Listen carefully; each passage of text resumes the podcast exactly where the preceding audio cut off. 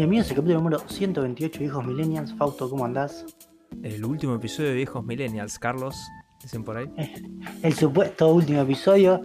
Sí. Vamos a explicar a la gente lo que, por qué estamos haciendo este chiste.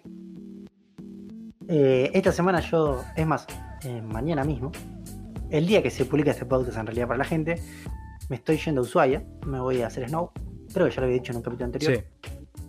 Eh, por lo tanto, yo la semana que viene no puedo grabar. Porque no estoy físicamente en el lugar donde debería estar para grabar.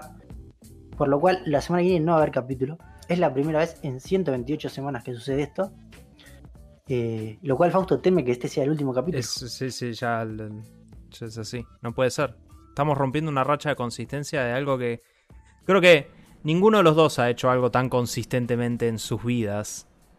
Es decir, 128 No, semanas eh, sin parar. es Todas verdad, las yo creo que semanas. no. Yo creo que Eh. no, hay muy pocas cosas que hice 128 semanas seguidas. Pero no, yo creo que el podcast va a seguir. Voy a tranquilizar a la gente. Sí. Tal vez tiro un stream o algo el miércoles. No sé, tendría que averiguar. Pero. Una foto mía, ¿viste? Con una foto tuya, sí, sí.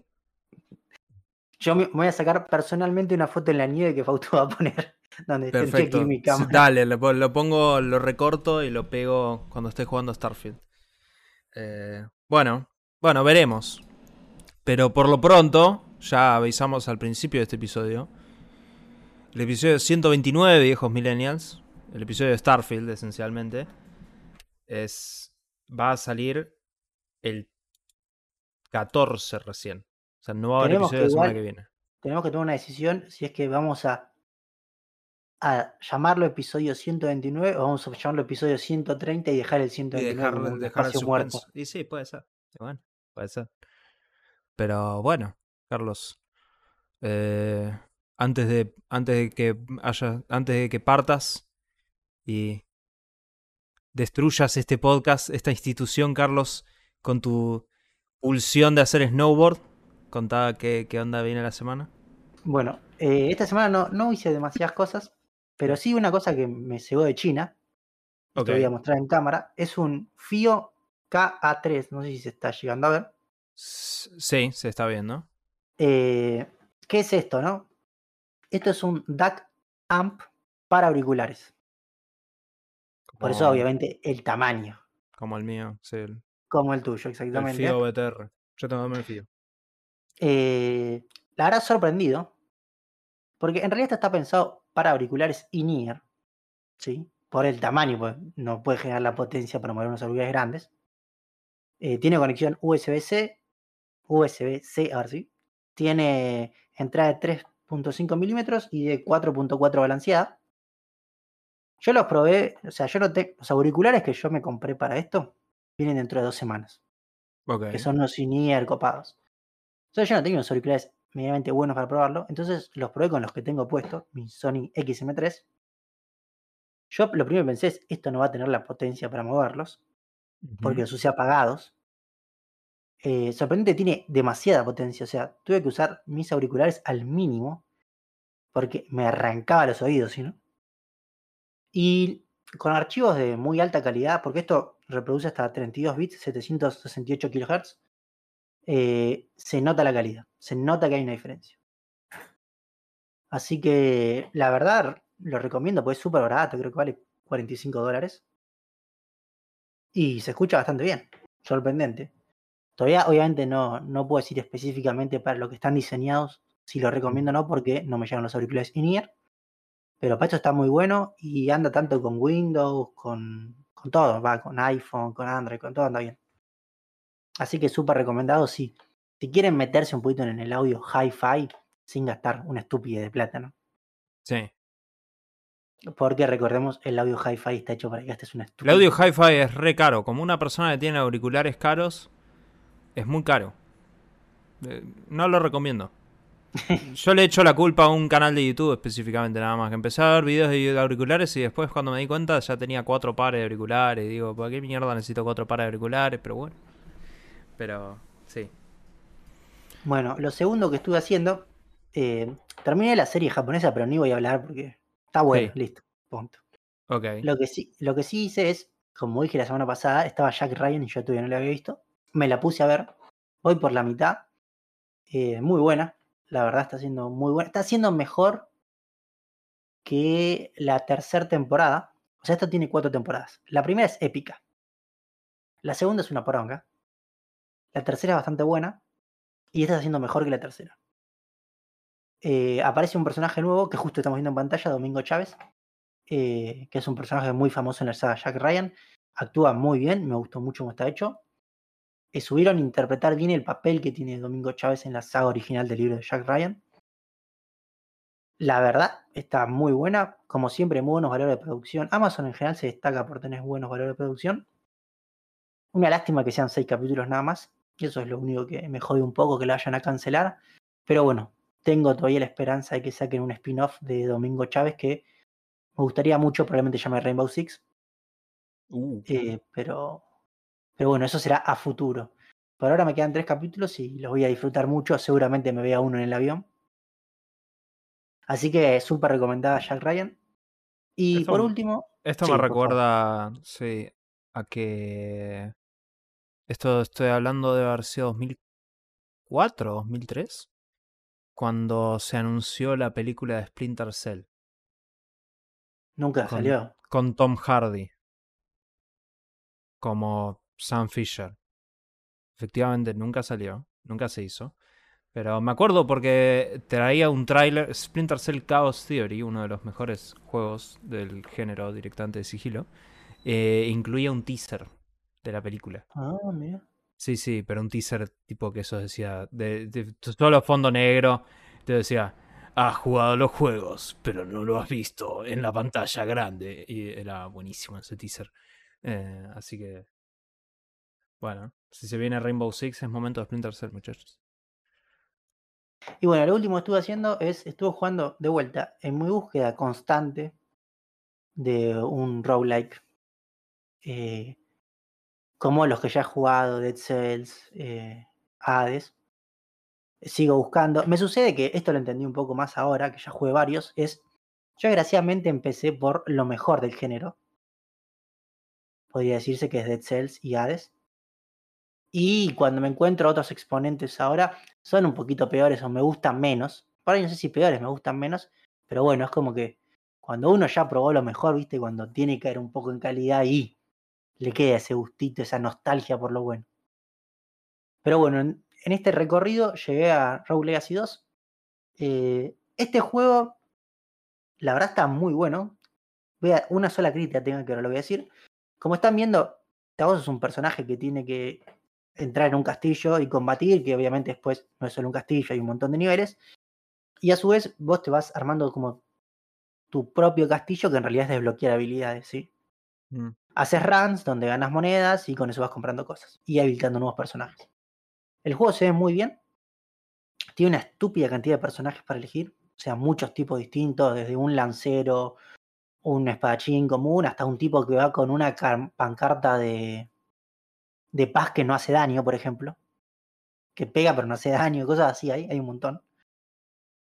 El juego está muy bueno, es muy divertido, tiene una muy buena jugabilidad. Tiene un problema, por lo menos para mí, que, que se puede tocar, pero es como una opción más fácil la ponen ellos, entonces todavía decidí no tocarla. Y es que en los roguelike, por casi todos los que yo he jugado, vos, cuando un enemigo te ataca, te hace daño. Pero si el enemigo vos lo tocas sin que te ataque, no te hace daño. En este juego, cuando tocas un enemigo, sea que te está atacando no, te hace daño. Y en un juego donde tenés que tener una cierta velocidad para enfrentarte a enemigos, eh, a mí me terminan matando porque me tocan, no porque me pegan. Y eso me está resultando molesto. Se puede apagar, pero mismo en la opción cuando dicen que te apague, te recomiendan que subas la dificultad con un 20%, puede hacer el juego mucho más fácil. Lo cual es como me da paja también, porque la experiencia original es así, con que te toquen y te ataquen. Sí. Pero bueno, estuve jugando unas 4 horas, 3 horas y media. Eh, todavía no fui a ningún jefe, porque estoy explorando más que nada y viendo cómo es, eh, mejorando mi personaje. Es un juego bastante largo. Creo que leí en How Long to Beat unas 20 horas. Y se pone difícil en un momento. Leí que o sea, si a mí ahora me viene costando un poco, después la voy a parir. Que ese parece el momento en que o lo deje o toquete. Tiene muchas opciones de dificultad. O sea, Es Me muy recuerdo amigable en cuando vos volvés hay otro juego para jugar, Carlos, así que. Bueno, ya Adiós, sé. adiós, Rogue Legacy. Pero está bueno el juego, la verdad yo lo recomiendo. Tuvo muy buenas calificaciones. Siento, capaz cambio de opinión si lo termino. Siento que Hades o Dead Cells es mejor que este. Pero por ahí cambio de opinión. Este es mucho más. O sea, es mucho más profundo, por así decirlo. Tiene muchísimas. No en las mecánicas de combate, pero eso es todo muy parecido. Pero sí en los poderes que puedes tener, en los personajes, en el desarrollo de habilidades. Creo que es bastante más profundo. Y la verdad es súper recomendado. Si te gusta el género, lo vas a- te va a encantar. Eh, ¿Qué, qué, qué- cuán, eh, cuán duro es con perder? Eh, no, no, vos va- perder vas a perder siempre. Claro, está bien, pero cu- cuán, ¿cuánto te castiga el juego cuando te morís? A eso voy. O sea, No, cuando vos perdés, eh, perdés los poderes que habías adquirido en ese momento y En las mejoras. run.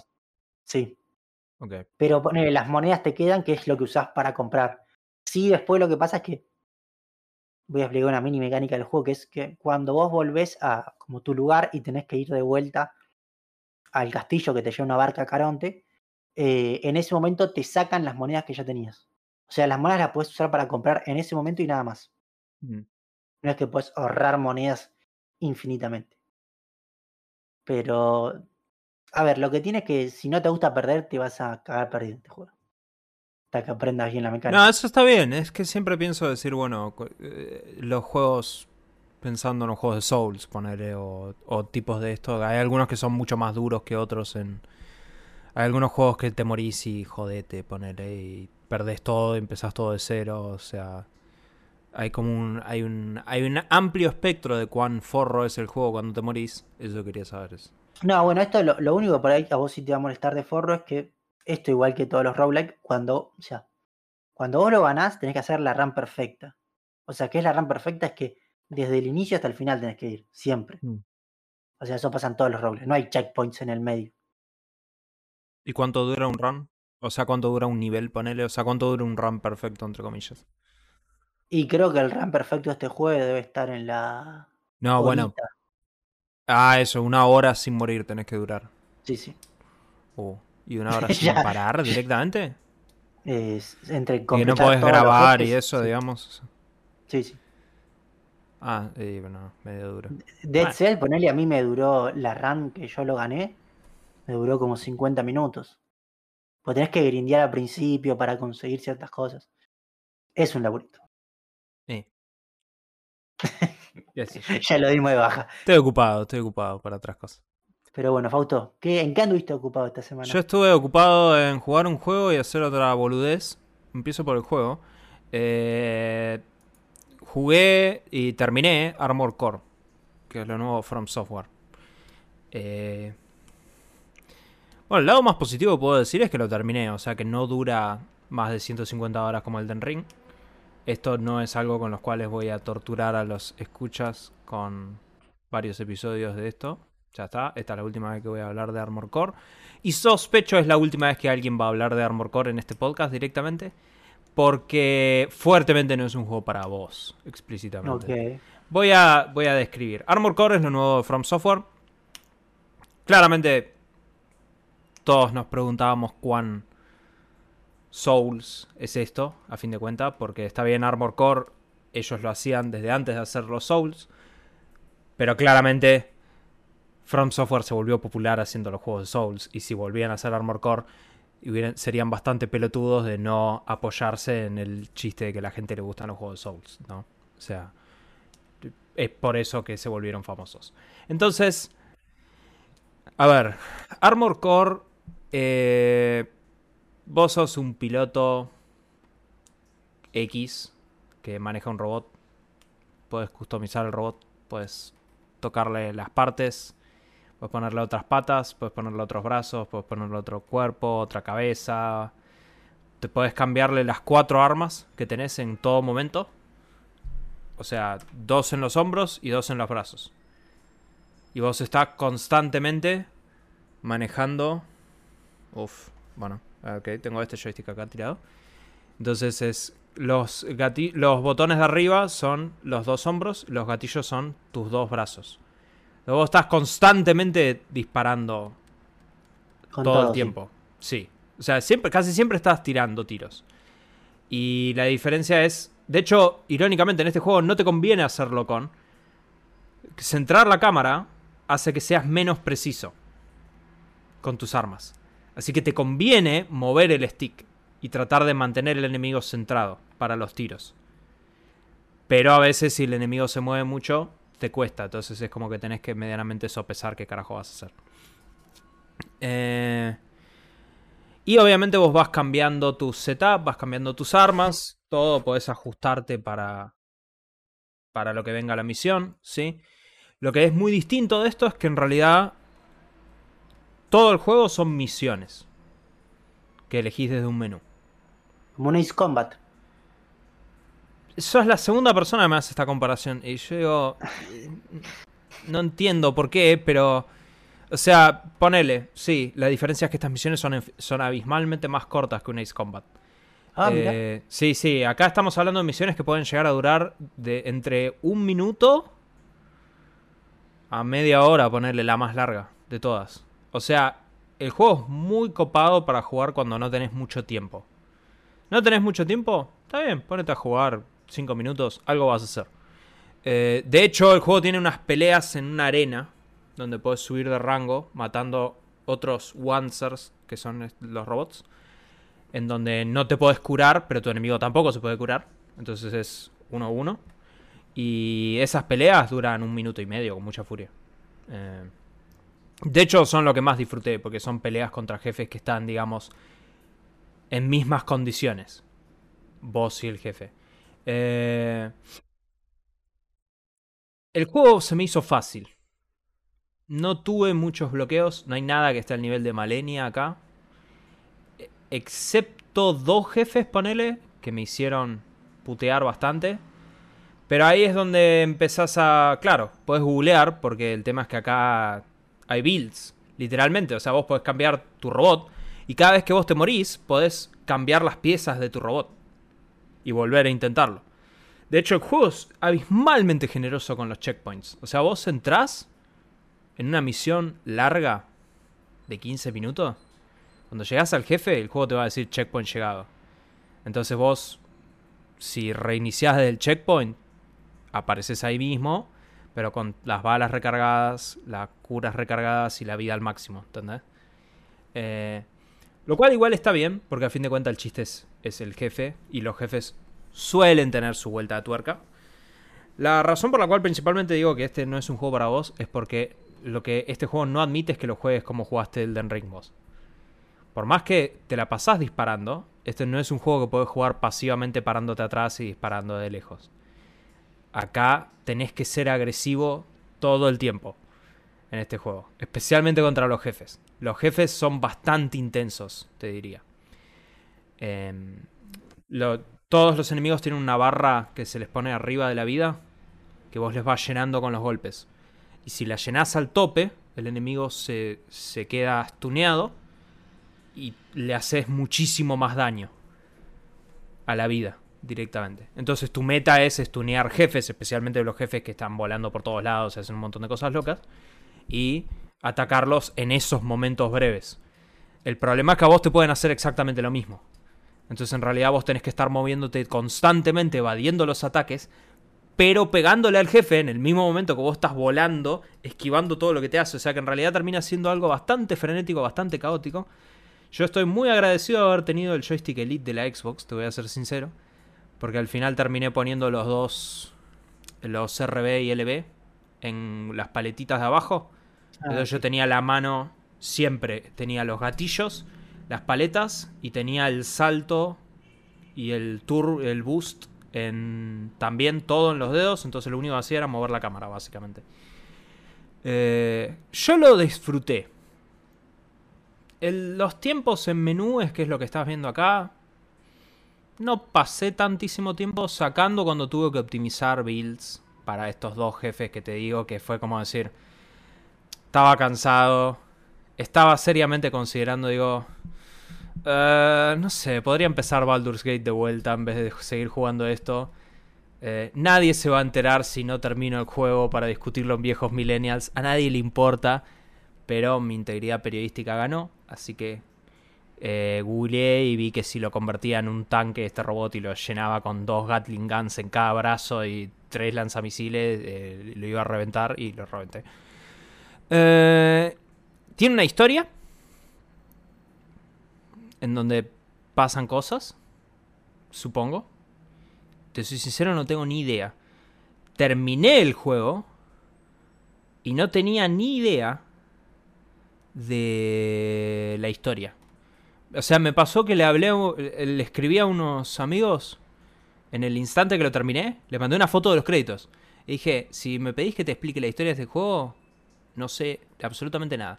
Porque la historia pasa literalmente en los márgenes. O sea, antes de empezar una misión vos tenés una, una conversación donde te llaman y te dan contexto de lo que de, de la misión, por qué estás haciendo lo que estás haciendo. Ponele. Y cuando estás dentro de la misión también tenés llamados de radio. Y después de la misión tenés un llamado también. Donde te dicen. Y lo peor es que yo claramente... igual a Ace Combat, autor. No, pero yo... No, no, Ace Combat tiene más animaciones que esto. Ace Combat ah, directamente se pone muy anime. Esto es peor, esto es muy, muy light. Al punto que yo ya ni les daba pelota, yo la salteaba. Y en un momento el juego de repente te pone dos misiones en el selector y te dice decisión. Y yo, ¿Basado en qué? ¿En qué, decido? No sé. Eh, así que creo, no sé si llegué al final malo o al final bueno, honestamente. Llegué a un final. Eh, y no me quedó ni claro porque el final obviamente sí lo vi. Pero no me quedó ni siquiera, no, no interpreté si lo que hice estuvo bien o, lo que, o estuvo mal. No lo sé, honestamente.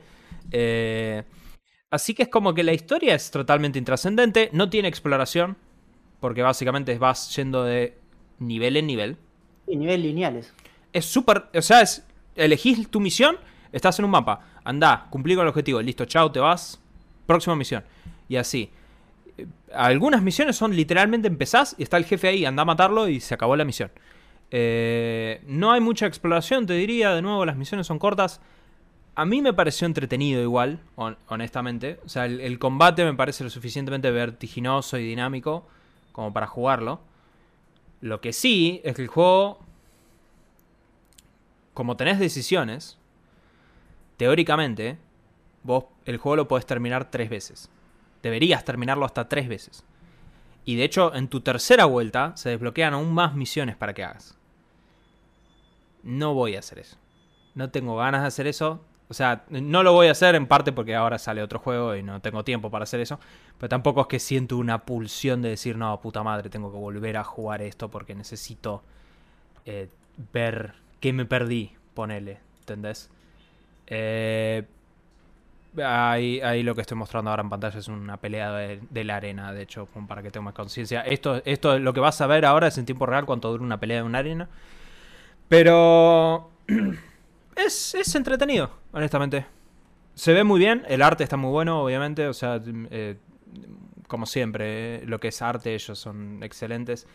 La libertad que tenés a la hora de construir tu robot sí afecta mucho, ¿sí? Yo la verdad que el 80-90% del juego lo pasé con un robot que tenía dos patas. O sea, no fui muy creativo. Qué sé yo. No, no, soy una persona tan creativa, muchachos. Lo primero que hice cuando pude manejar al robot fue pintarlo tipo como el EVA 01. Y lo dejé así durante todo el juego y dos patas hasta que literalmente internet me dijo que le saque las dos patas y le ponga pata de tanque. Pero, por ejemplo, una misión que te hace que tenés que capturar una base y tenés tú una pared donde está, está lleno de francotiradores. Desde la pared. Eh, de una represa si tenés un robot que sea mucho más apto para volar, podrías primero ir a la represa, eliminar a los francotiradores y después bajar. A mí me costó muchísimo más porque mi robot no le daba para volar tanto, entonces no es que podía ir derechito a la, a la pared, sino que tuve que atravesar toda la parte de abajo esquivando a los snipers mientras me enfrentaba a todo lo de abajo. Entonces, son boludeces, pero que el hecho de que el juego te permita cambiar tu setup en el medio de cada misión está muy bueno, la verdad, es, una buena idea. Pero sí, o sea, creo que mi veredicto es que no es algo trascendental como Elden Ring que te tengo que decir, no, no, salí a comprarlo ya. Eh, pero es un muy buen juego de acción y está, eh, está, está, está bueno. Pero bueno. Eh, lo otro que hice, no voy a entrar, no puedo dar nombres, ¿ok? Pero un conocido mío actuó en Chicago. Una, eh, hicieron una versión de Chicago, el musical, Carlos. Ni puta Eh, idea, pero bueno. Claro, por eso, yo tampoco. Yo no sabía nada de que era Chicago el musical. Eh, y este tipo, que es un conocido mío, que tiene pulsiones de actuación teatral, me invitó a mí con mi padre y mi hermana a verlo hacer esta interpretación de Chicago. Y fue una de las experiencias más bizarras que viví en mi vida. Ir al teatro a ver esto, sí.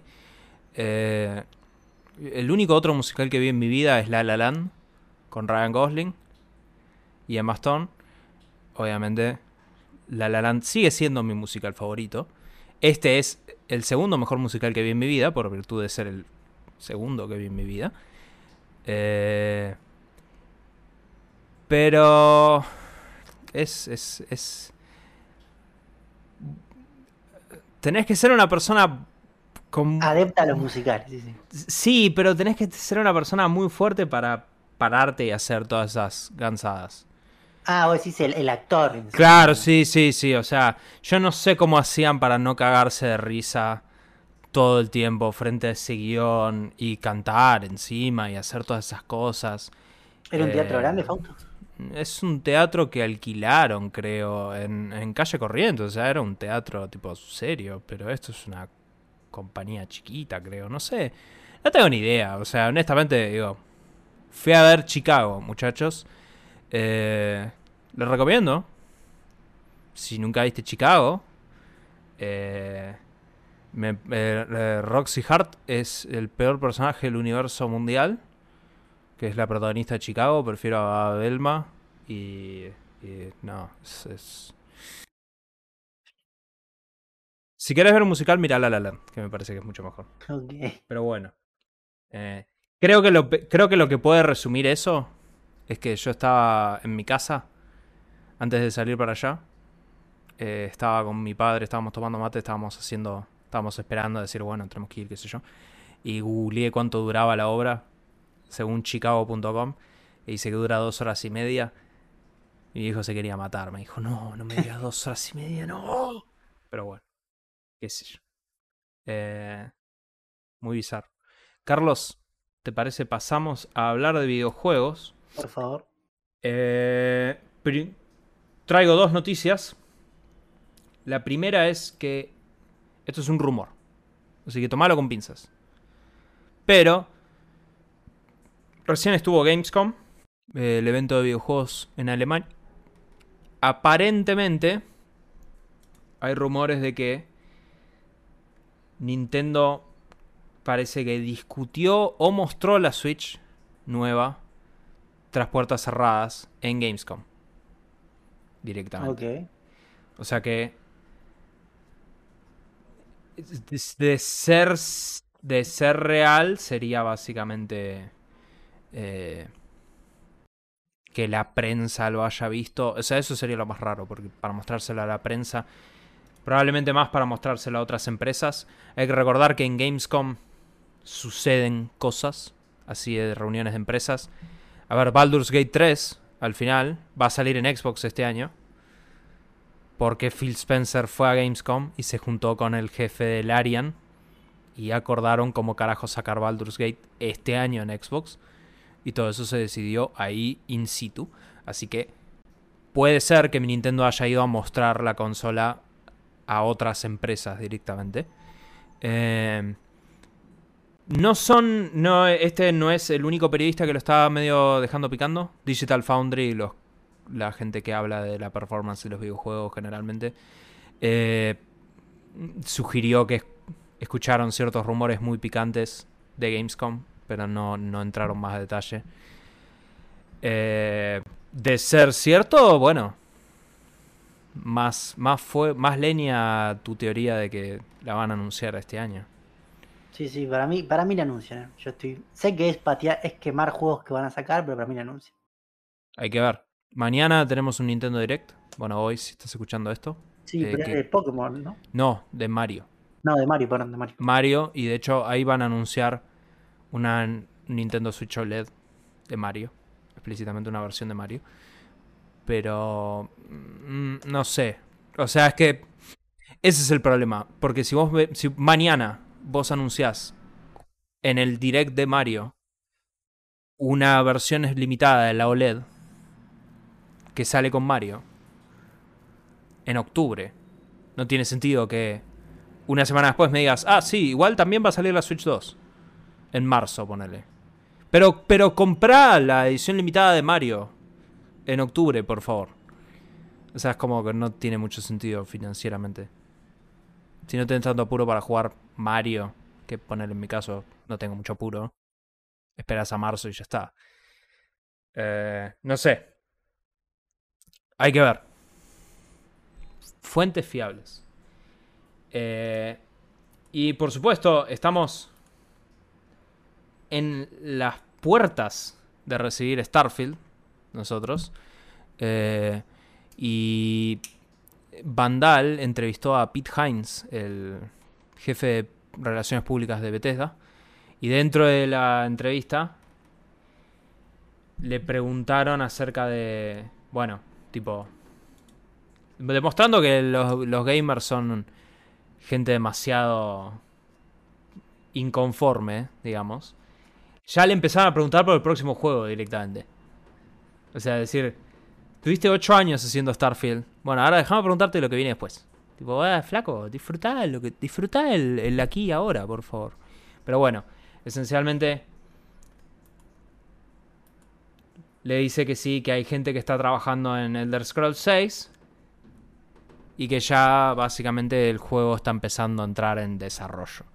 Sí. O sea, Elder Scrolls 6, la secuela de Skyrim, el juego más vendido del mundo mundial, más o menos, que está disponible hasta en tu Amazon Alexa, eh, está en desarrollo. Qué sé yo, o sea, es, es inevitable. Igual hay que, o sea, yo sospecho que Sky- eh, Elder Scrolls 6 va a salir dentro de... Y... Voy a va decir un, Les va a algo que me, que me va a condenar la audiencia. Sí. Eh, nunca jugué a ningún de Elder Scrolls. Yo nunca terminé ningún de Elder Scrolls, Carlos. Te la hago peor. Yo compré Skyrim en todas las plataformas posibles. Nunca lo terminé. Jamás. Lo jugué eh, un montón de veces, pero es como que me aburre. Pero porque a mí me aburren. Ya lo hemos discutido en este podcast. A mí me aburre todos los elfos, dragones, todo eso. La verdad que me parece aburridísimo. Hice una excepción para Baldur's Gate, pero porque Baldur's Gate me pareció súper interesante como videojuego. Pero. ¿Qué sé yo? Elijo confiar en Todd Howard. Como siempre. Eh, Sabes que Todd Howard no es un millennial. Pero Todd Howard está trabajando en Bethesda desde el 93. Desde el año en que nacimos, Fausto. Exactamente. O sea que Todd Howard está laburando en Bethesda desde que estamos vivos, literalmente. Así que eh, eh, lo, voy a, lo voy a tomar como un pseudo millennial a Todd Howard. Pero bueno. Eh, y Carlos, vos traes una noticia que te toca. Me toca De lleno. lleno. de lleno a todos, nos toca de llenos, porque algo que tenemos que reconocer es que la Argentina es un país PlayStation. Y hoy en una de estas en noticias de blog, viste que suben, anunciaron los nuevos precios de PlayStation Plus. Eh, esto pasa a cobrarse desde el 6 de septiembre. Y es eh, PlayStation Plus Essential 79.99, siempre en dólares. eh, PlayStation Plus Extra 134,99 y PlayStation Plus Premium 159,99. Estos precios son anuales. Eh, me parece una falta total de respeto. Porque hoy por hoy creo que el- yo tengo el extra y pagué 70 dólares, si no me equivoco, y me lo están llevando a 135 dólares. Es un aumento de 33%, si no me suena. Si al menos eso había leído. No, me parece un poco más. Lo que estoy. Acá está. Eh, lo que quería buscar en realidad, por eso, por eso abrí acá, vos que estás mirando lo que estoy haciendo. Lo que quería buscar es qué juegos vinieron. o sea, decir, te vamos a cobrar un montón de más. Pero este mes, tu, tu plata se va a recompensar con Saints Row, que es un juego bastante medio pelo. A mí me gustó, pero no lo, no lo daría de la mano de decir, che, te voy a romper el orto, pero tomás en eh, Black Desert Traveler Edition, que es básicamente un MMO eh, con microtransacciones por todos lados, y Generation Zero, que es un muy mal shooter. Eh... Sí, a ver, vamos a partir por varias cosas. Eh, primero principal, eh, por lo menos vos tenés que tener el Essential para poder jugar online. Así que ya te están, sí o sí lo tenés que tener. En los juegos que dan, a veces dan buenos juegos, no voy a decir que no. Yo he terminado juegos que dan ahí. Tienen un catálogo que no es el de Game Pass, pero está bien. O sea, tienen juegos buenos. Yo jugué el del perro de la Guardian, jugué el primer God of War. O sea, jugué juegos ahí. Bueno, pero, pero, no, no, no, no. Pero ahí jugaste juegos de Sony, que Sony metió ahí cuando se le canta el culo. Por eso, sí, sí. No jugaste los juegos que te regalan todos los meses. Eso, no, no, no, yo jugué juegos de Sony que a, a, través del PlayStation Plus Extra te los dan para jugar. ¿Sí? Que están bien, que si haces la cuenta de esto, estos juegos me puedo jugar en un año y sí te va a salir mejor que comprártelos por separado, pero me parece mucha plata. Me parece muy caro. Yo por suerte, la verdad, estoy extremadamente contento porque acabo de ver que a mí me han facturado el, el anual en agosto o sea, hace una semana.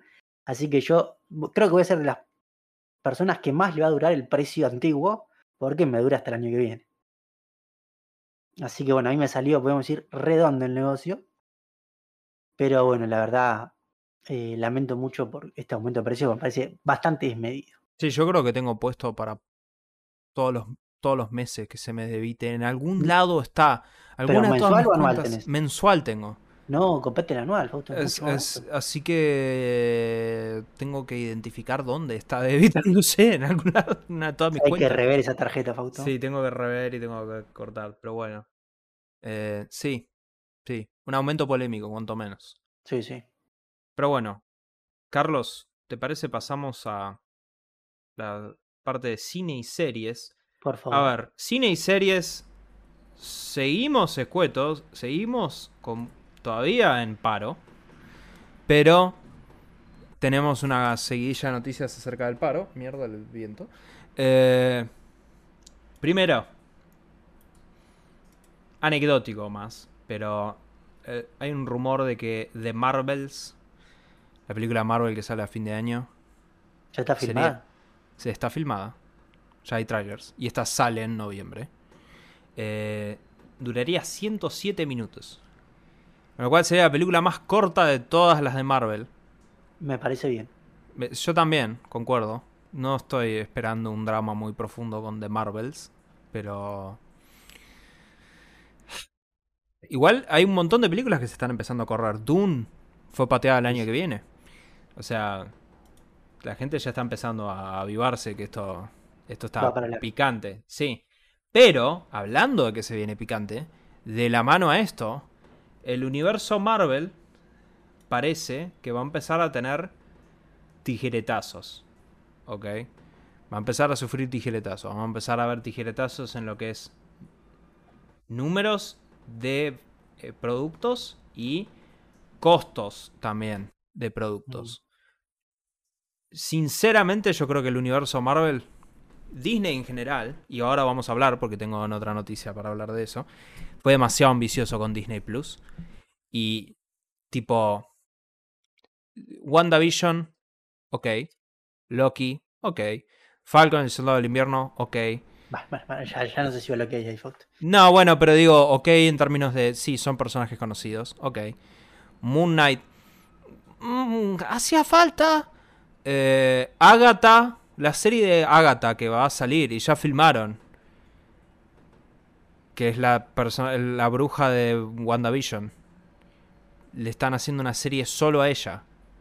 Pero mira, mira lo que te voy a decir, Fausto. Ponele que esa serie. No, pero ponele que esa serie te la banco más que esa que viste vos de esa chica que era Mrs. Marvel. No, esa está. No, no, no. Miss Marvel yo banco a muerte, Miss Marvel.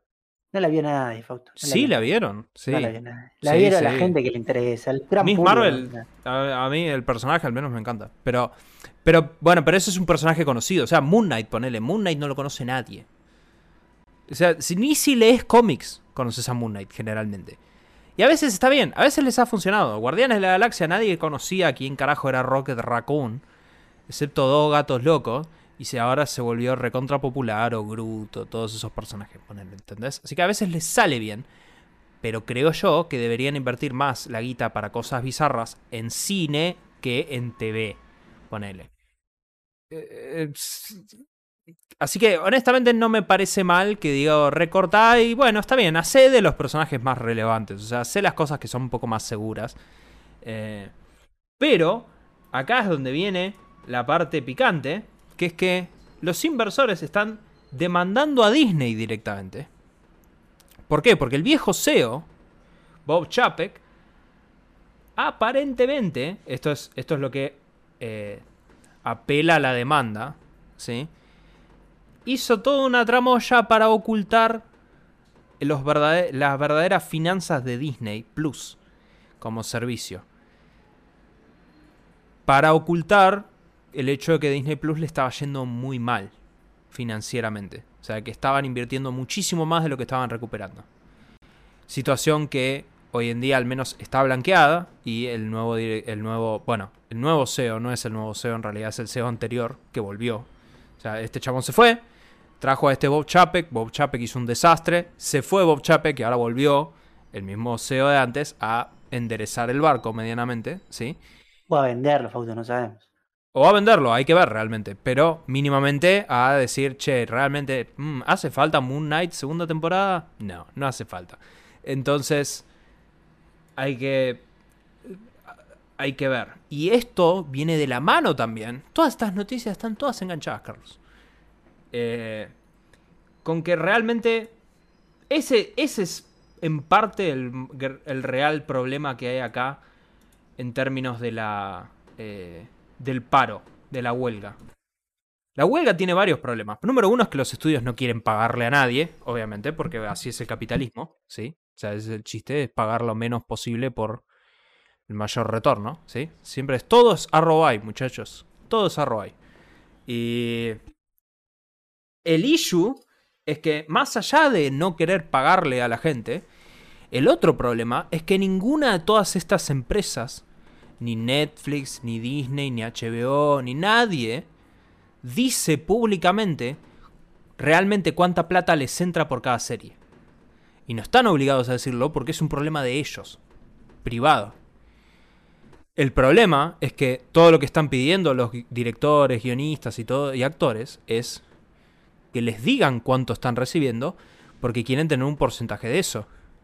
Y ellos no pueden decir eso porque si dijeran eso, los inversores también se enterarían de cuánto están recuperando. Y que es el bendito problema que evidentemente ahora está atravesando Disney. O sea que en realidad el problema de la huelga es mucho más profundo que solamente no le queremos pagar a los guionistas barra a los actores. O sea, es más cómo se hace el negocio, te diría. Sí, sí, es un negocio. A ver, para mí suceden dos cosas. Es un negocio que requiere una estúpida cantidad de plata y que mucha. y que. A ver, no digo que sea un riesgo, pero que es fácil que tengas un retorno bajísimo. ¿A qué me refiero con esto? No sé, si vos vendés heladeras, comprás y vendés heladeras, vos comprás heladeras y vos decís, por ahí pierdo, no sé, un 5 o un 10, ¿sí? Pero si vos haces una película y a la gente no le gusta, no recupera nada por ahí, ¿sí? No es como una heladera que es un bien necesario, por así decirlo, que a lo último lo vendés en un momento. Es un problema grave y encima que se da en un momento que, obviamente para esto falta, pero que los directivos dicen, che, en 10 años, yo hoy por hoy estoy gastando, no sé, un 30% del presupuesto, menos, para un 20% del presupuesto en pago a uno carísimo a unos actores que en 10 años no le pago más nada, lo hago todo inteligencia artificial. Entonces hay toda una discusión donde cómo se dirigen esas ganancias, cuáles son realmente esas ganancias que creo que es hasta, es un poco fuerte lo que voy a decir, pero es hasta más importante en sí que el tema le pagamos más o menos a Ah, los sí, guionistas o directores, porque realmente si el negocio cambia después, eh, no va ni a estar la plata para pagarle a los guionistas de los actores, ¿sí? Por un lado. Y por otro, va a permitir, que eso sí me va a gustar a mí, que hoy por hoy lo que tiene este negocio es que es de actores muy grandes, ¿sí? Por eso se bancan muchas veces al cine independiente y todo, porque realmente es estúpidamente caro hacer una película. Pero con todo esto, los avances tecnológicos va a permitir que en poco tiempo actores mucho más chicos puedan hacer producciones cercanas a grandes. O sea, no hablo exactamente iguales, pero La democratización en realidad es medio mentirosa, Carlos, porque la realidad es que cuanto más se democratiza, más contenido hay y más te perdés en un océano de basura, ponele. no, no, pero yo no digo, yo no hablo de la calidad, ¿sí? De la no de la Y, calidad, pero ese Yo es el no- problema. Cuanto más se no democratiza. de que el contenido sea una poronga. Lo que sí hablo es que vas a poder tener más opciones, ¿sí?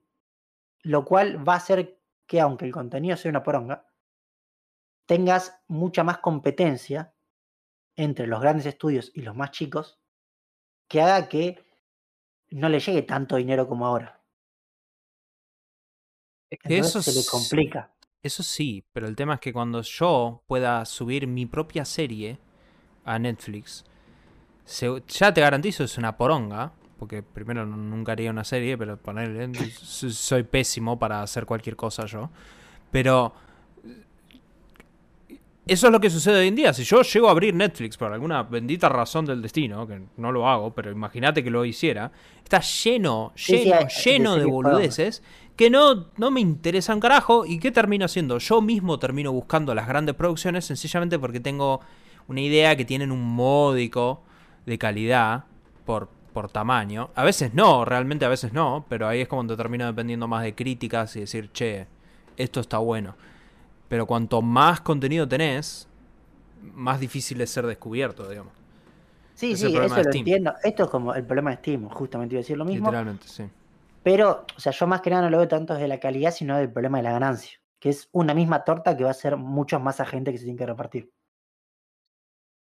Igual hay que ver porque, si bien está el tema de la inteligencia artificial, eh, yo creo que este es un punto de quiebra en realidad, porque a fin de cuentas, si acá se llegan a hacer acuerdos bastante restrictivos con el tema de la inteligencia artificial, esto puede llegar a cambiar un poco el rumbo del futuro. Me parece que a eso están dirigiéndose. Y yo creo que esto inevitablemente va a terminar en algún momento con que los estudios mismos van a parar porque ya llevamos varios meses de que nadie está filmando nada. Y no se puede seguir sobreviviendo. O sea, así. Los estudios no pueden estirarla mucho más esta situación. Eh, pero... Y de hecho, lo interesante es que mm, este problema está esparciéndose por fuera de Estados Unidos, porque a fin de cuentas este problema es Estados Unidos, y está bien que el... Desconozco porcentajes, pero me la juego que más del 50% de toda la recaudación de la industria del cine y de series son todos productos norteamericanos. Eh, Netflix ya viene teniendo quilombos. En Corea del Sur se hicieron reclamos por el hecho de que no les pagaron un carajo a los escritores y actores. Eh, ya firmaron un acuerdo en Alemania de pagar regalías según el éxito de las series a, director, a, a- directamente a todo, el- a todo el staff que haga contenido para Netflix en Alemania. O sea, recordemos está Dark y esa otra serie que vos viste que te pareció mala. 1899, una Esa, verga. Esa, exacto. Bueno, a mí Dark me parece una poronga, así que estoy de acuerdo con vos. Pero eh, evidentemente se está, o sea, ya el brazo a torcer se está poniendo ahí más bravo. Creo que la diferencia entre la Unión Europea y Estados Unidos es que la Unión Europea por ahí tiene un poco más regulado lo que es el tema sindical, que no tan así en Estados Unidos, entonces puede ser que ahí por ahí es un poco más fácil la discusión. Eh, pero para cerrar todo este argumento, lo que quería mencionar como algo positivo, una nota positiva para terminar todo esto, es, en Estados Unidos existe mucho el concepto del talk show, Que acá no existe, no sé tanto por qué. Honestamente no entiendo por qué acá no pega realmente mucho. Hay algunos que lo hacen. Eh, Germán Poloski tenía uno, que me parecía que estaba bueno. Hizo uno acá en su momento.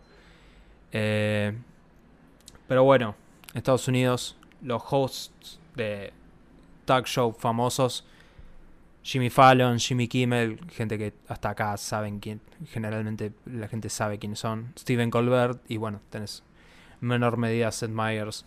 Eh, ¿No hay una mujer también? no, vos estás pensando Ellen. Sí. Ellen, rubia. sí. Ellen, Ellen. Ese es Ellen.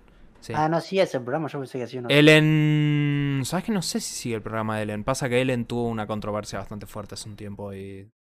Ah, mira, no sabía. Sí, por eso.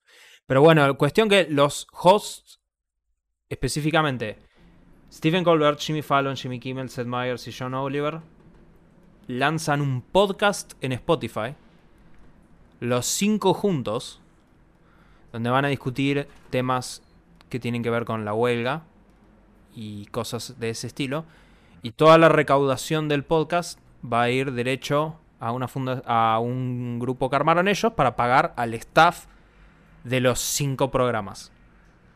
Ah, muy O bien. sea, se juntan los cinco a hacer un programa. Los cinco son, los cinco son gente súper grosa, súper, súper, muy grosos. eh, hacer un programa para. Y todo lo recaudado se lo dan a la gente que labura para ellos, que ahora no puede hacer programa porque obviamente están todo paro. Así que. eh, muy buen gesto del lado de estos cinco.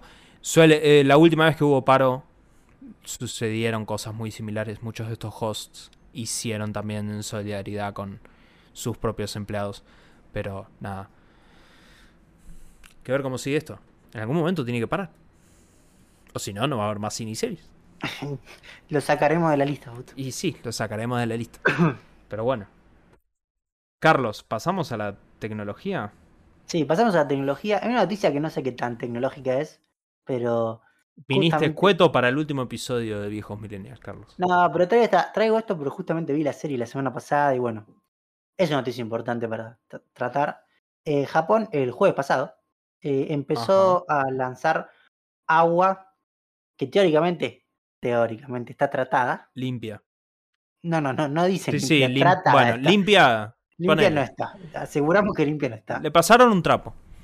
Están, o sea, usando el agua que usaron para enfriar los reactores de mar, la están devolviendo al mar, ¿sí? Tratada.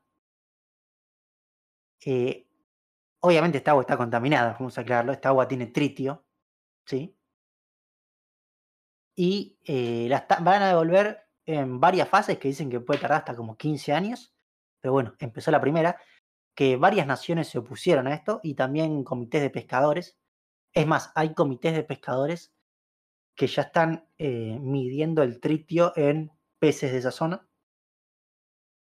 Los japoneses ahí te dicen, no, esto no va a hacer nada, va a ser mínimo el impacto ambiental. Sí, leí que Corea del Norte se opuso. Con lo cual, cuando leí eso, dije, "Eh, entonces está bien que Japón haga eso. No, a ver, se pusieron varios países, se puso China, se puso Corea del Norte. Corea del Sur no se va a oponer porque... China, China y Corea del Norte, dos países famosos por estar en lo Bueno, correcto pero- siempre. Pero a ver, eh, Corea del Sur no se va a oponer porque es un aliado comercial de Japón, o sea, es como que... Es como que venga tu jefe y te diga, no, vos sabés que desde mañana eh, acá escribimos todo con la izquierda. Y Y si vos sabés que si te quedás sin trabajo, bueno, yo escribo con la izquierda, o sea, sí. Eh, pero bueno, así que están liberando, ya hay también muchas organizaciones eh, anti... Tipo Greenpeace, no me sale el nombre de... Sí. eso, de- eh, pacifista, no, Fausto, ec- ecologistas, gracias, ahí está la palabra. Eh, se opusieron también a esto, pero bueno, lo están tirando. eh, voy a hacer una, iba a hacer un chiste, pero le recomendaría no comer sushi, pero en realidad no viene de Japón, así que no pasa nada. no, no, viene de Mar del Plata el sushi. Claro. Pero lo que sí va a pasar es, eh, esto en un momento, por lo menos a Chile va a llegar. Obviamente que es estúpidamente inmenso el océano y las cantidades que van a llegar son súper diluidas, Genial. pero esto va a pasar, a ver, hay un, esto es histórico, pero también en una época eh, venían papas contaminadas de Ucrania Sí. y que tenían radioactividad, o sea. Así que esto va a pasar un poco lo mismo. A ver, yo entiendo que el agua la tenían que tirar y capaz que sí. Pero no sé. Porque si no, en algún momento algo se iba a romper, algo se iba a filtrar. Entiendo que los niveles son bajos, pero. ¿Por qué no la tiraste a la tierra? Y no, pues es mucho peor, Fausto. Y no, pero tipo, te hago un piletón con una No, no, palangana, agarro una palangana, agarro un poco de tierra, le voy echando el agua a poquito y se va haciendo barro. espero que el sol lo seque y hago así sucesivamente. Y ya está. Problema resuelto. No, ¿Eso es todo boludo lo de la planta? Fausto, es Bien, mucho más contaminante. Pensá que, o sea, lo tiran al océano, como Sí. se tiran la inmensa mayoría de desechos al océano. Porque la cantidad estúpida de agua que tenemos en el mundo hace que todo se licúe un poco. ¿sí? Bueno, pero, pero tipo, después enterrás la tierra en una caja. Como, como están enterrando todos los desechos nucleares hoy en día. Entonces, es uno más. ¿Cuál es el problema? Pero No- bueno, no así que, por no lo menos, piensan mucho acá. mi, mi recomendación es que si vas a ir a Japón, no te metas al agua. Eh, aire limpio, air- aire limpio, agua limpia, no a las papeleras, dicen por ahí entonces. Uy, ¿te acordás de eso? Yo, yo, yo tengo muchas, ane- no muchas, pero tengo algunas anécdotas de la papelera porque obviamente yo en esa época viajaba al Uruguay de vacaciones por, con el barco y estaban picantes los uruguayos. Mi abuelo todavía abuelo es parte de, las, as- de la asamblea contra las papeleras, así que eh, desde acá mando mi apoyo, obviamente eh, que tengo, te- tengo un tengo un bias, tengo un, es, no, no soy una persona muy objetiva en este tema, pero bueno, acá mando mi soporte a la causa de las papeleras, pero acá los japoneses no están pensando en una, una palangana con tierra, le dejamos el sol un rato y se acabó, muchacho. Y ya está. Pero bueno. Bueno. Pasamos a las noticias random, Carlos. Por favor, Fausto. Bueno, eh, dos noticias. Eh, la primera, esto... El titular es muy bizarro, sencillamente. O sea, ya... Sí, sí. Sí. A ver, el tema es el siguiente. Aparentemente en Perú hay una... Les mandamos un saludo a nuestros amigos peruanos. Sí. Eh, Si hay alguno que nos está escuchando, hola. Eh, aparentemente hay toda una muy fuerte ola de minería ilegal. Lo cual no comprendo mucho, pero bueno, ok. Minería a ilegal. una mina, o sea, sí, ah, yo vi un video, sí, vi un video. Sí, minería ilegal de oro directamente. Sí, sí, es de oro. de Colombia y de Brasil. Ahora, el tema es que estas personas, aparentemente, según la policía, van con jetpacks a aterrorizar a la comunidad local, que inicialmente pensaban que eran extraterrestres, obviamente, vestidos como, en descripción textual acá, parecían utilizando armaduras como el duende verde de Spider-Man. Le disparé a uno dos veces y no se cayó, en vez de eso se elevó y desapareció. Esto es porque en realidad lo que hacen es molestar a las comunidades indígenas, ¿ok? Directamente. Eh, y hasta parece que quisieron secuestrar una chica de 15 años. ¿Ok? La policía ya se metió para, para frenar todo esto. Pero esencial, no han hecho ningún arresto hasta ahora, mezclado con todo esto. Pero lo que me llama la atención es quién carajo va a minar oro a Perú con jetpacks directamente. No, o sea, entiendo, entiendo sí lo que se meten a minar oro, pero eh, la tecnología de Jetpack es como muy... Es muy, es muy intenso. O sea, supongo que si estás robando oro, digamos, tenés plata. Como para Sí, igual un capaz, de paso. yo imagino que capaz no sean jetpack, o sea, esto, esto es como que, a ver, esto es un teléfono descompuesto que capaz al final era un dron que habían mandado para joder y terminó siendo un jetpack, pero me parece un poco loco. Es un poco loco, sí. Eh, Pero bueno, siempre acá las cosas son medio bizarras.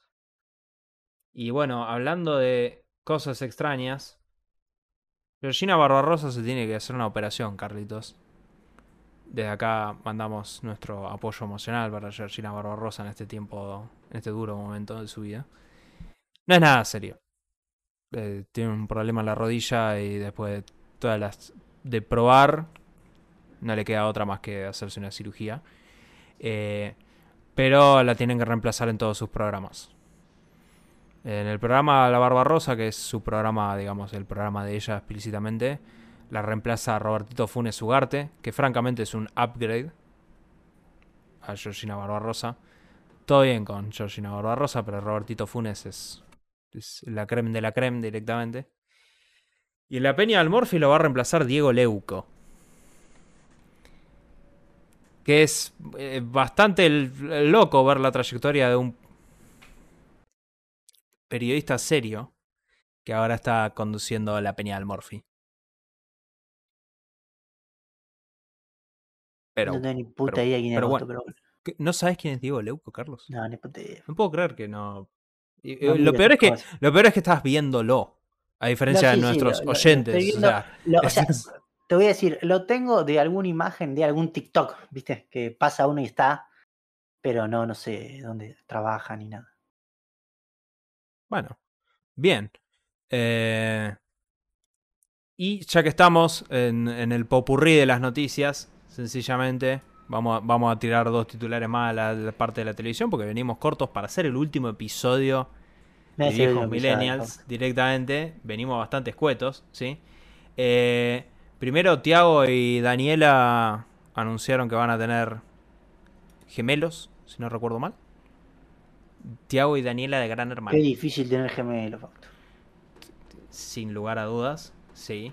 Eh, ya están haciendo un montón de publicidad de, De lo ya, que sea. a- a- algunos memes que han surgido. Sí, a ver, vamos a ser sinceros. Acá hay que, hay que sacar la guita mientras se pueda. Igual, ojo, que el otro día entrevistaron a Ana del Moro en la calle, hablando por preguntándole cuándo arranca Gran Hermano de vuelta. Y lo que aclaró es que Gran Hermano no arranca este año directamente. Va a ser recién el año que viene. Parece, no hay fecha definida, pero parece que sería febrero lo que se está apuntando ahora. Sencillamente porque con todo el tema electoral no quieren poner el programa en esas fechas. Lo cual está bien, tiene sentido. El único momento cada cuatro años en donde la gente quizás le dé rating a América es en una época electoral. Así que después de eso, ya está, que vuelva Gran Hermano, ya está, literalmente. Eh, así que pareciera que a más tardar febrero estaríamos viéndolo. Parece que en marzo directamente no es opción. Parece que de hecho, en parte del obstáculo es Gran Hermano Chile, que todavía está en proceso. Y recordemos, Gran Hermano Chile lo están haciendo acá, literalmente. Ah, Eh, mira. Sí, sí, Gran Hermano Chile está usando la misma casa, directamente. Qué loco eso. O sea, gran- sí, sí, es una cagada, porque tipo, te eliminan Se y te avión tenés que tomar un avión para volver a tu casa. O sea, es, es un, es un es un proceso bastante largo el que tenés que tener, tomarte para hacer esto. Eh, y la última noticia del día de hoy es que Mariana Nanis, la ex mujer de eh, Canigia, padre, Del pájaro canigia. exacto, el pájaro Canigia. Ahí está, sí. Echó a Alex Canigia de su departamento. Alex Canigia publicó un descargo en TikTok. Que agradezco que TikTok no necesita cuenta para ver los videos. Porque Sí, los chinos saben, los chinos Sí, son los chinos saben, obviamente. Alex Canigia posteó en Instagram un link a su TikTok. En donde básicamente contó la situación. Recordemos que Alex Canigia y Melody Luz, que se conocieron en el gran programa del Hotel de los Famosos, la primera temporada, fue muy buena. Eh, Tuvieron una hija que nació hace muy poco. Y hoy Alex Canigia publicó un descargo público en donde dijo que Mariana Nanis vino, Su madre. Mariana Nanis, efectivamente la madre, vino acá, le dijo que venía porque tenía que resolver el tema del divorcio y que le desaloje el departamento porque ella iba a ir ahí. Alex, Pero ¿de según quién es el departamento? Perdón. Y supongo que de ellos en general, familia, digamos. No, el departamento está a nombre de una persona. Evidentemente el departamento de está a nombre. matrimonio. Sospecho que evidentemente el departamento está a nombre de Mariana Nanis. eh, Ojo, si voy, no, no- voy a, voy rectificarme. Puede estar a nombre de una sociedad que pueden tener también, que ahí sería más complejo. Bueno, eso- en esos detalles no entró Alex Canigia. Lo único que dijo es que Mariana Nanis le dijo que desaloje el departamento porque ella iba a ir para allá. Alex le ofreció alquilarle un departamento a la madre, porque a fin de cuentas iba de forma transitoria y Alex Canigia estaba con la mujer que estaba a punto de dar a luz, y efectivamente dio a luz 10 días después. Pero Mariana Ok. Nanis insistió, él tuvo que desalojar el departamento y que aparentemente, según Alex Canigia, eh, Mariana Nanis le... a- El abogado Mariana Nanis le habló al representante de Alex Canigia para preguntarle si Alex podía seguir pagando las expensas del departamento. Lo cual es flor de guachada, claramente, para Alex. Hay que ver, o sea, de nuevo, esto es, esto es eh, calentito viene esta noticia, Carlos. Es, es muy reciente, ¿sí? Lo que sí te puedo validar es que de la familia Canigia son, son un desastre, ¿sí? El pájaro Canigia es un desastre tremendo. eh, pero hasta ahora, bueno, por ahí no en las últimas, últimas épocas, pero se venían mostrando bastante unidos Alex y Charlotte con la madre versus el boludo del padre. Así que ahora parece que ya está todo mal. Ok. Pero bueno, eh, mínimamente podemos conceder que pedirle que le pague las expensas es una guachada. Sí, sí, ya el tema de la casa es raro, pero bueno. Sí, es- pero bueno. Pero bueno, Carlos, vamos a la última recomendación. Eh, vamos a las recomendaciones. Eh, por mi lado voy a recomendar un canal de YouTube, se llama MHC Tools. Eh, a mí me gustan las herramientas. Ok. Y este tipo es un argentino que revisa herramientas. Lo que está bueno es que, o sea, tiene herramientas de todo tipo, herramientas caras que acá no se consiguen, pero también revisa herramientas baratas que acá se consiguen en todos lados. O sea, el tipo no hace distinciones. Porque una cosa que pasa mucho el tema de herramientas es que con el tema de importación, nosotros nos rompen el orto con las herramientas buenas y solo hay marcas chotas. Cosa que no pasa en otros países del exterior de habla hispana. Entonces, no sé, vos ves a un gallego o un colombiano y te revisan el último, no sé, Milwaukee Pack Out, la última pinza Nipex, pero después, no sé, la pinza Bremen o todavía marcas peores, nadie la revisa porque no llega a ningún lado, pues es una chotada, ¿sí? Bueno, este tipo sí la revisa, así que recomiendo, de vuelta es un tipo que le gustan las herramientas, cuenta como la herramienta, a mí me gustan las herramientas y me gusta ver. Esto es algo, un, un- un universo de YouTube que vos no es un, conocías es para un nada, nicho, imagino. es un nicho muy particular, ¿no? No tenía ni idea que alguien hacía reviews de herramientas. No, no, no me sorprende, honestamente no debería sorprenderme, pero igual me sorprende. Auto hay japoneses que hacen reviews de, no sé, de mousepad, esos turbios que usan los japoneses. Eh, No hace falta que me lo describas, estoy 100% seguro. Eh, Esa parte no me sorprende, Carlos. Esto me sorprende más. Eso no me sorprende en absoluto. Pero bueno, así Eh. que la verdad lo recomiendo porque es un tipo, otra cosa que hay, voy a aclarar, es que es un tipo medianamente serio. Pero después hay una gran cantidad de chantas haciendo videos de estos que no saben nada. Por lo menos el tipo se pone un poquito mínimamente en ver antes de hacerte el video, así que están buenos. Mira, tiene un güey con pelacable, yo tengo uno, lo super recomiendo, ahí estamos viendo. Así que nada, esa es mi recomendación. Bueno, bien. Eh, mi recomendación del día de hoy es. De nuevo, estamos a, en vísperas de la salida de Starfield. La nueva IP de Bethesda en 25 años. Bueno, más de 25 años, porque hubiera sido 25 años el juego salía cuando tenía que salir. Eh, pero después pasó la pandemia. Eh, y a ver.